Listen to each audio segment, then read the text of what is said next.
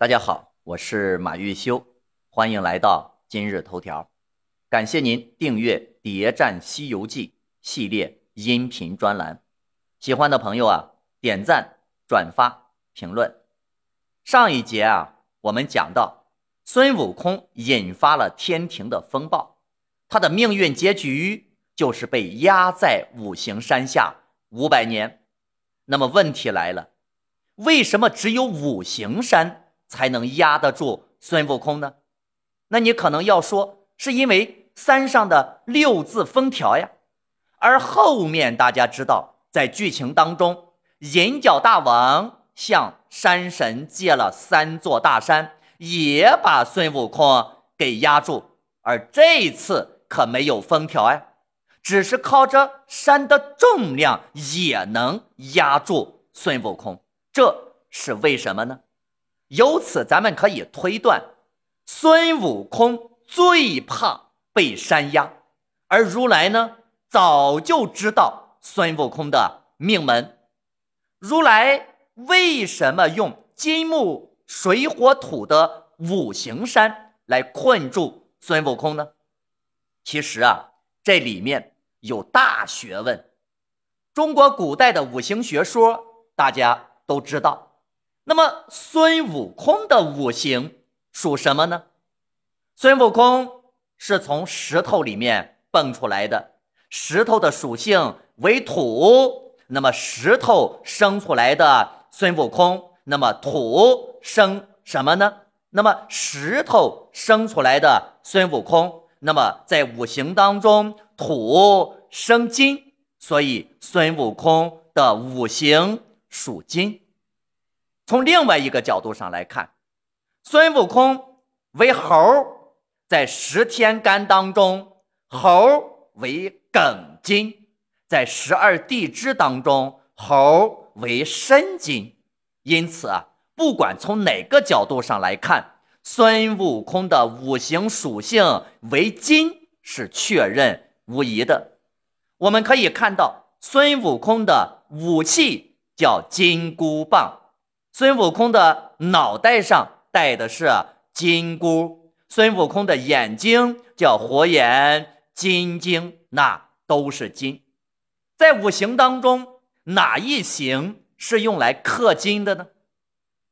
首先，水是不可能，是吧？那么金是生水的，金是水的源头，不可能成为压制孙悟空的理由。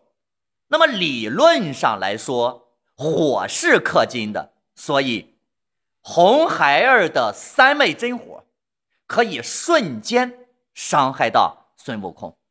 但是从另外一个角度上来说，火能克金，那么火呢也能断金。这个断呀是带金字旁的那个断烧锻炼这个断。那么所以太上老君八卦炉里面的。六丁神火就锻造了孙悟空的铜头铁骨，金克木，所以在取经的路上，镇元大仙的人参果树那是被孙悟空拿着金箍棒给打倒的。金对金呢，如兵器相接，金。他自身的这个属性也有可能成为对孙悟空自身造成伤害的一种五行属性，但一定要比他更强大。比如说，在大闹天宫的时候，太上老君最后拿出来的那个金刚镯，五行就是属金，但是能量却比孙悟空的这个金要强大的多了。所以呢，金刚镯能把孙悟空啊打了个跟头，包括在后面取经路上，金都山、金都洞是吧？这个青牛精也是用了这个金刚镯，把孙悟空给哎降服，而且让孙悟空吃了大亏，还收走了他的金箍棒。那么在五行里面，山为土具，山的属性啊为土。按照五行生克的理论，土是生金的，不应该伤金呀。那么最后为什么制服孙悟空的反而是五行属土的山呢？因为在五行当中还有一种说法叫相毁，也叫反生之说。土能生金，但是你别忘了土多金埋，那得看土的多少。所以不管是如来还是银角大王。用来制约孙悟空的话，用的一定不是一座山，而孙悟空那么被压在山的底下，尤其是压在五行山的底下，他怎么不变小钻出来呢？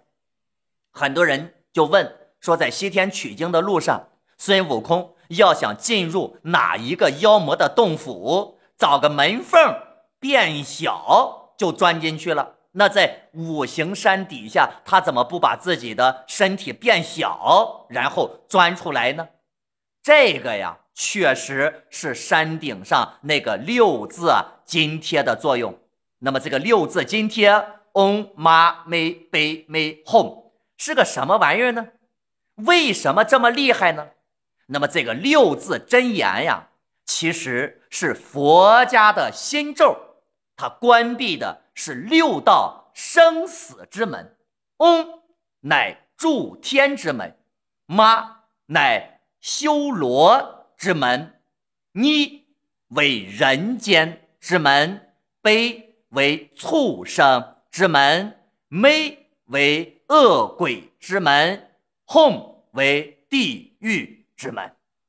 故此啊，这六个字能够令六道空虚。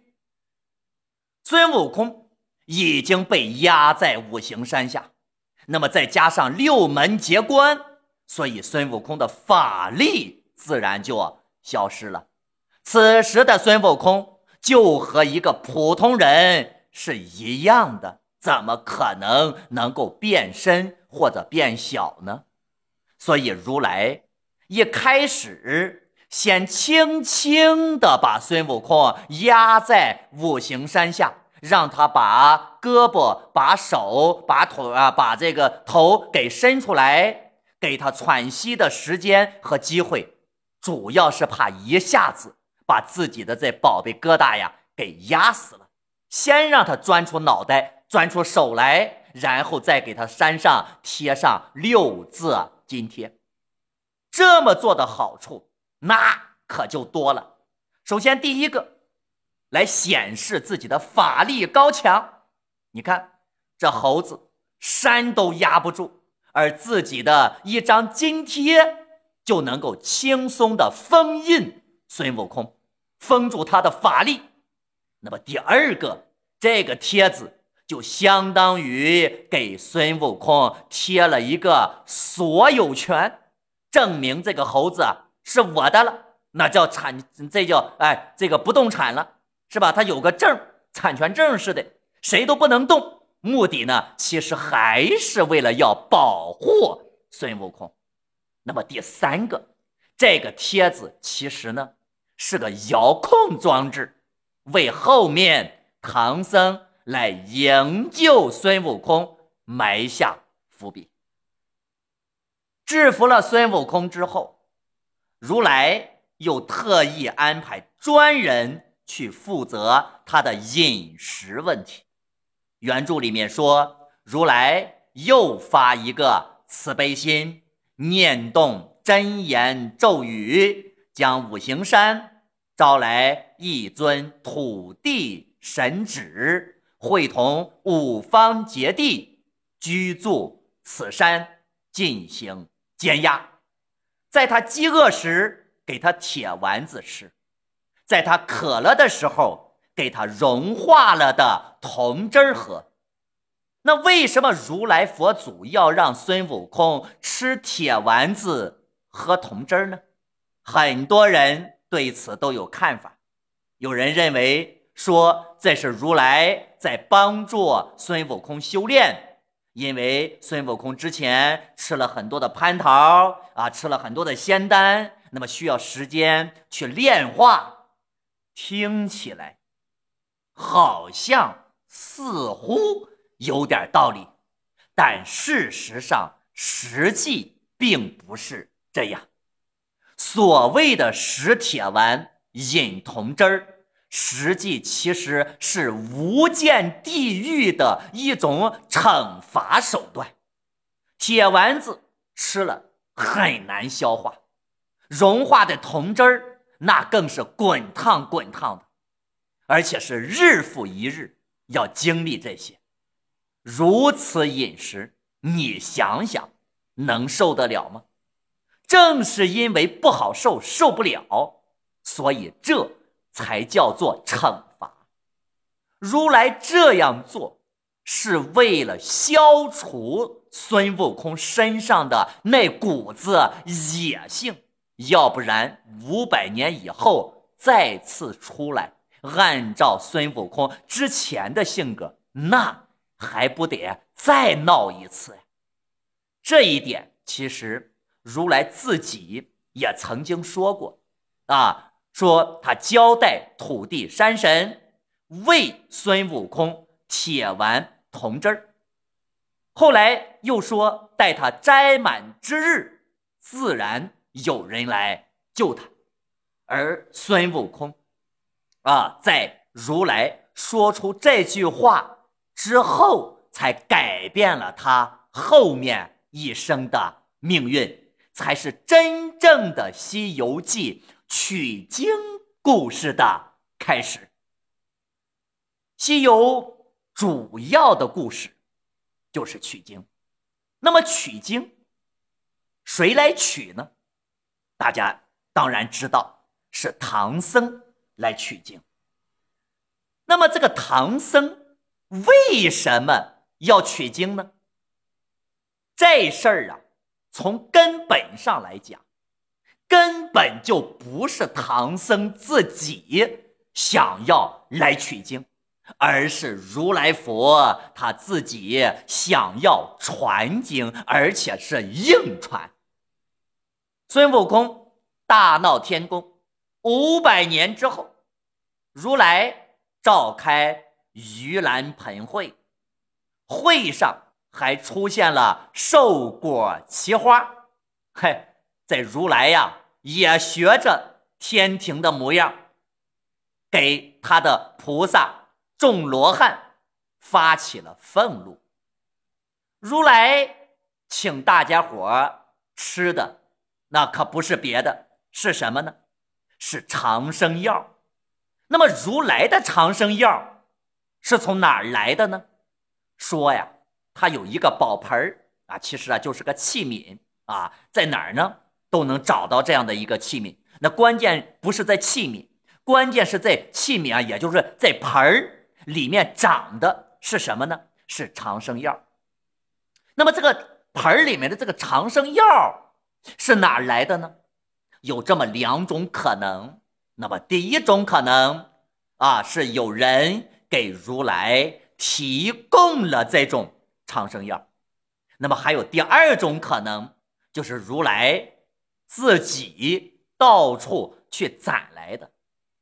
目前呀，咱也不知道到底是哪一条啊，咱还不是特别的明确，需要在以后取经的过程当中，咱们呀慢慢去找答案。总之来讲，这个如来的盂兰盆会。其实就相当于是玉帝的蟠桃会，那么天下没有白吃的蟠桃，那当然，如来开会的目的也不是没有目的的开会，他搞在盂兰盆会，就是要宣布一项大计划，什么计划呢？如来说：“我观那四大部洲，众生善恶。”各方不一，东胜神州者，敬天理地，心爽气平；北居泸州者，虽好杀生，只因虎口，性浊情疏，无多作见。我犀牛贺州者，不贪不杀，养气潜灵。虽无上真，人人固受。但那南赡不周者，贪淫越货，多杀多争。正所谓口舌凶场，是非恶海。我今有三藏真经，可以劝人为善。哎呀，这段话咱们翻译一下，说东边的人吧还行，北边的人吧蛮横，有点傻。那咱西边的人呢，当然是最好的了，又帅又长寿。是吧？那么南边的人那最坏了。这如来的这段话，事实证明，那就是睁眼说瞎话。那个时候，大家想，正是大唐太宗皇帝登基，改元贞观，天下太平，八方进贡，那是四海称臣呀。这是。不是历史书的描述，而是吴承恩在《西游记》原著当中对大唐那个时代的描述。大唐的富饶，在四大部洲里面，那都是出了名的。大家看，唐僧手里拿着的那个唐太宗李世民、唐太宗皇帝的那个通关文牒。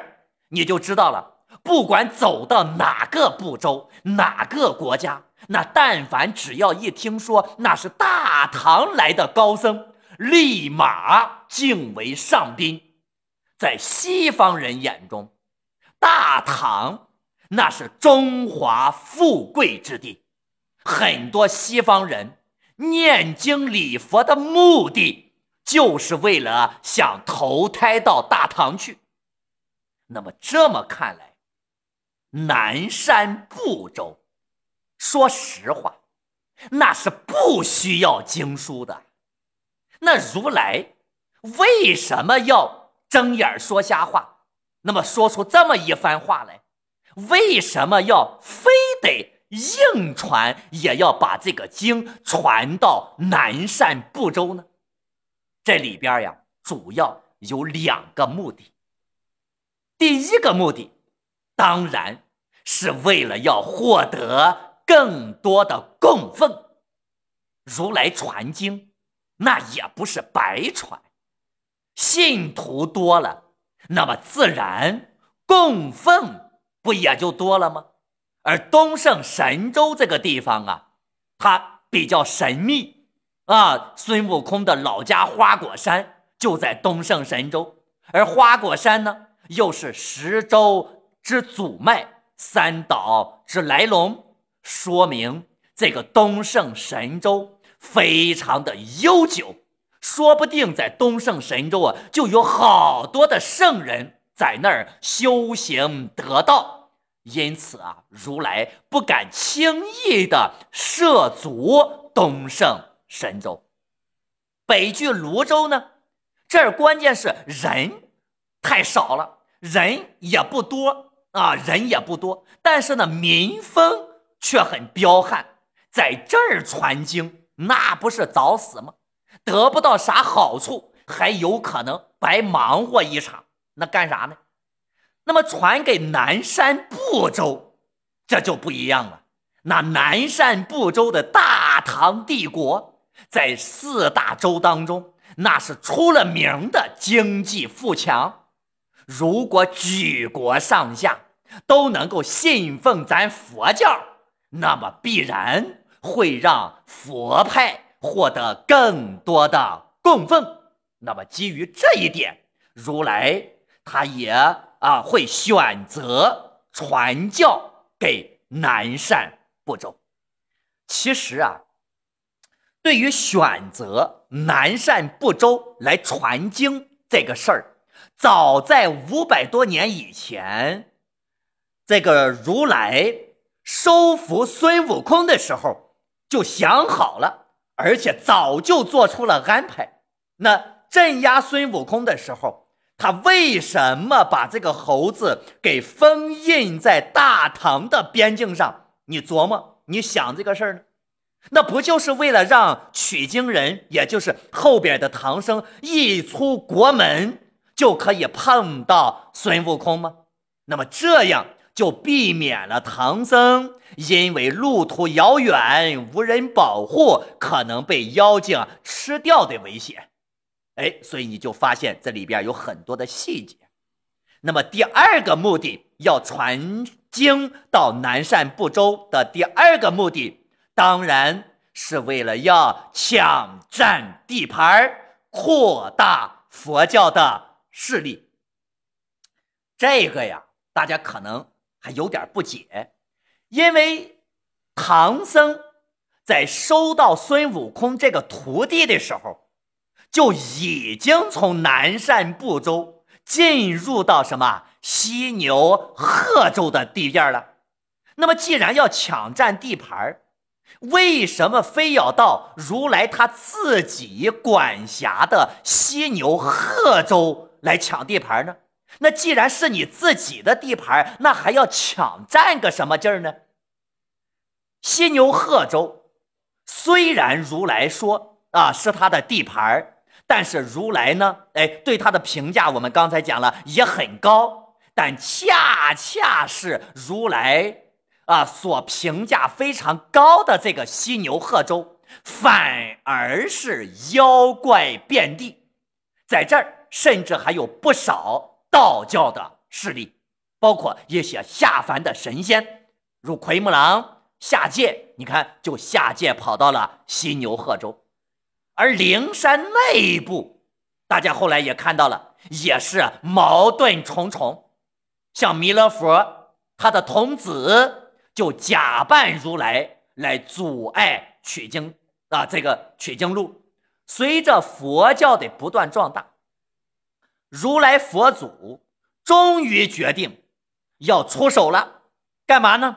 叫一统西牛贺州，在西天。取经这个幌子的掩护之下，扫除和收服西牛贺州的各个地方势力，有后台的把他们扫走，有能力的、有必要收服的，那通通收归门下；没有后台又没有必要收服的，那就通通除掉，从而实现。佛教中央对西牛贺州的全面控制和统治，好了，那么现在取经这个项目已经确定好了，接下来就是要实施了。那么如来为什么会选定观世音来作为这个项目的项目经理呢？我们来播放下一集。为大家一起揭秘这个答案。